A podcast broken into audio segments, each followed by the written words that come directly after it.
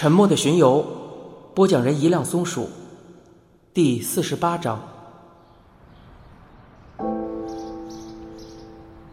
儿时经常走的那条路，长大以后再去看，往往会觉得比记忆中窄很多。似乎是与当时的个头有关。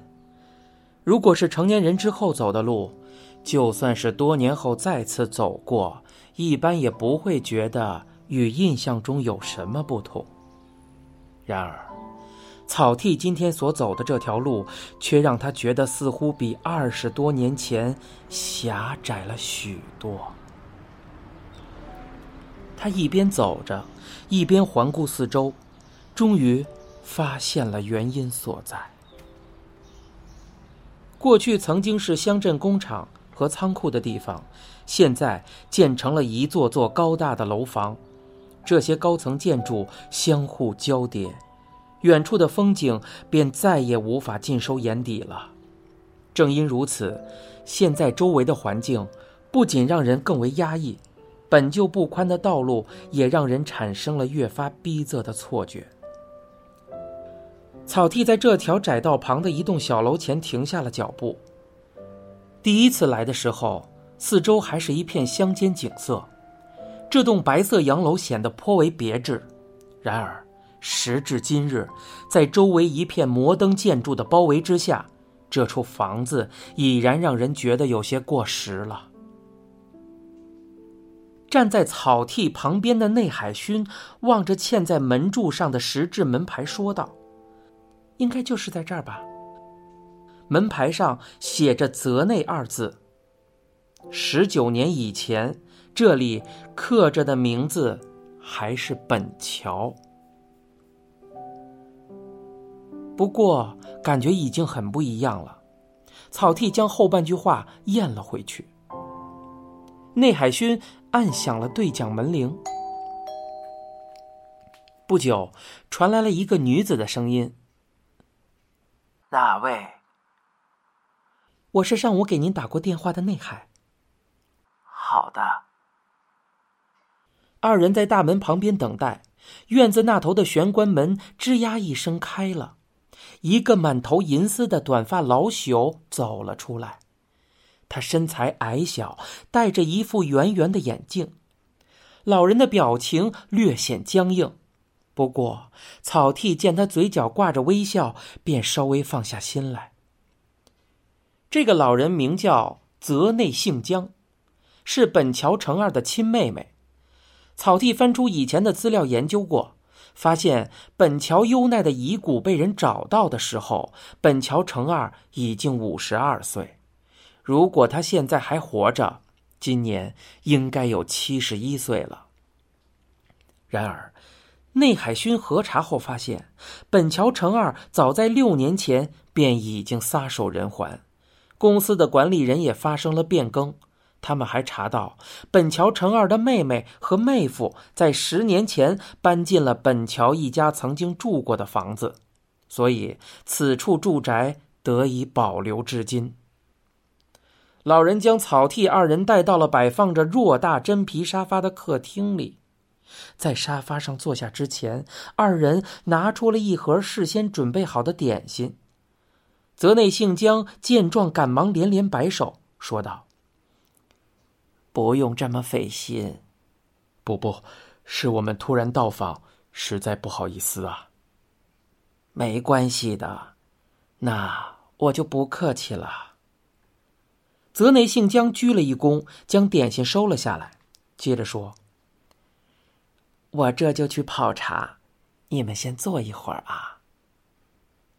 草剃说：“哦，您别麻烦了，我们是来办公室的。”是我想喝，能有客人陪我一起好好的喝杯茶，这种机会可不多呀。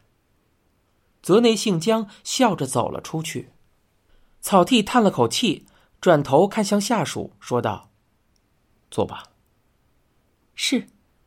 内海勋回应道：“草剃在沙发上与内海并排而坐，随后便打量起了屋内的陈设。一个质感浑厚的书架上摆放着许多硬皮精装的书，似乎还有几本是外文原版。墙上装饰有一幅相框的花卉画作，估计也是出自某位名家的手笔。内海勋问道：“怎么样？和您以前来的时候有什么不同吗？”草剃重又环视了一下四周，说道：“嗯。”准确的说，是完全不一样了呀。是吗？草剃说：“你想想看，当时的情况，本桥家里一共就只有两个大人和一个独生女。这个女孩在十二岁时下落不明，过了不久，女孩的母亲也跟着自杀了。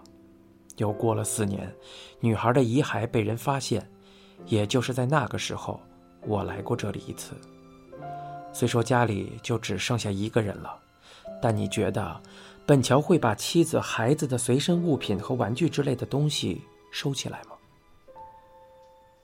内海勋心领神会的点了点头。嗯，应该是正好相反吧。这些满是回忆的东西，很可能会被他摆在外面。你说的很对啊，特别是和本桥优奈有关的东西。一直都保持着他失踪前的样子。草剃指了指书架，那边放着一架立式钢琴，上面还摆着他们一家三口的合影。不管怎么看，这儿都像是一个小学女孩家的客厅啊。本桥先生的时间已经永远定格了。草剃不禁想起十九年前来到这里的情景。当时他是与监工一起来的，目的是将连长被捕的消息告知家属。连长面临的将会是法律的严惩。监工这番强硬的表态依稀还在耳旁，仿佛就发生在昨天。草剃做梦也没有想到，十九年后的今天，他居然会在这种情况下再次敲开本桥家的大门。那是一段痛苦与悔恨交织的经历，不过，他已然放弃了。毕竟，也不会再与当年的案子有所牵扯。当草剃从内海勋的口中得知他已经见过汤川的时候，心里其实并没有太过惊讶。这两个人原本就是旧识。如果知道彼此都在同一个镇上，约时间见一面也很正常。再说，他们还有一个共同的话题：连找的非正常死亡。如果没有汤川的推理，警方可能需要花费更多精力才能将作案方式最终确定下来。然而，在听说汤川建议他去查一查与二十三年前那个案子有关的人员情况时，草剃却感到了一阵深深的困惑。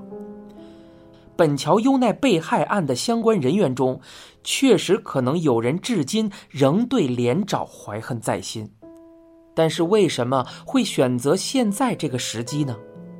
如果想要报仇，在此之前应该就有动手的机会。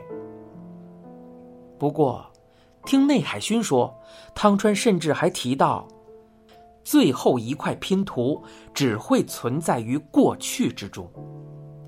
内海问他具体是指什么，他只是表示，与人有关。我不想让你们心怀成见，不过有一点我可以告诉你们：过去的案件与现在的案件之间必然有所关联，而且。这种关联是由某个人造成的。虽然汤川还是一如既往的古怪，不过草剃也承认，这位学者的推理能力确实了得。既然他能把话说得如此坚决，想来一定有某种理由。草剃很想知道汤川新提出的是怎样的假设。因为警方虽然对草丛里发现的氦气瓶展开了调查，但没有取得任何成果的迹象。菊野公园附近装有若干监控摄像头，拍到了人们进出公园时的样子。调查范围限定在了下午四点半气瓶被盗后的十五分钟之内，但是，监控图像的数量依然十分庞大。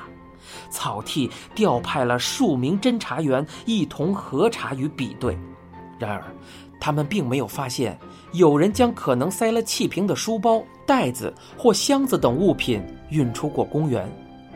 警方目前认为，凶手也许是注意到了摄像头的存在，有意选择从监控的死角离开了公园。考虑到凶手是从公园驾车赶往案发现场的，警方也对主要道路附近的 N 系统记录下来的画面进行了解析。